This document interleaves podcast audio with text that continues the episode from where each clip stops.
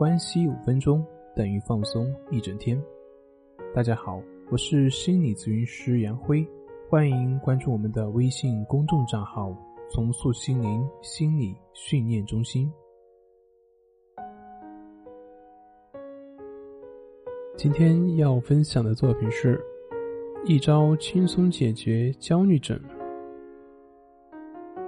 在讲今天内容之前，我们先讲一个埃里克森的一个故事，帮助大家去理解为什么要去接纳焦虑，而不是去压制或者是去逃避。在埃里克森的家乡，有一户人是专门养马的，他们每次把马牵回去的时候都会特别费力，特别是那些比较强壮的马，你越是往回拉，它越是往回拽。有的时候你拉了半天，不仅没有前进，反而会把你拖得很远。这一天呢，依旧是这样，两个牧马人呢赶着把马一批批的往马厩里面赶，费了半天力，累得个半死。这个时候，在一旁玩耍的艾瑞克森跑过来跟他们说：“叔叔，我能帮你把马赶回去。”那两个大人一看，是个小屁孩儿哎，这就是胡闹。没好气的把他赶到一边去。过了一会儿，他们实在太累了，于是回去喝了杯水。等他们回来的时候，发现这些马已经全部回到马厩了。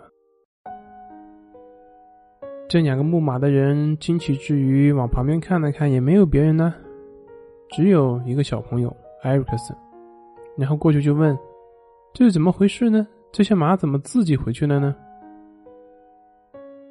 艾瑞克森很高兴的说：“我帮你们把他们拉回去了。”牧马人很疑惑，心里在想：“你就这样一个小屁孩？”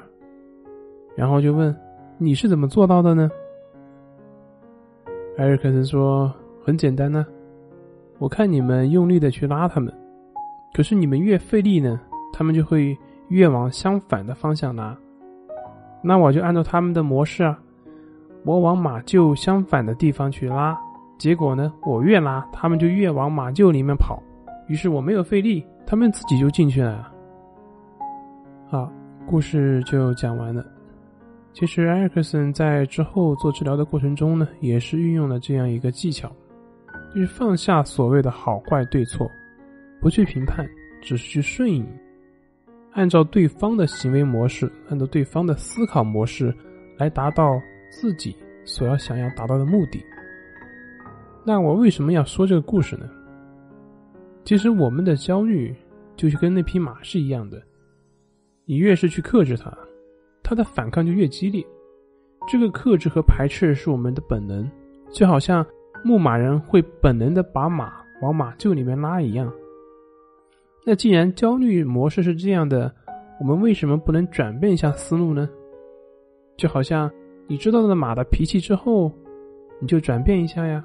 这个时候你会发现，一个小朋友就能搞定它。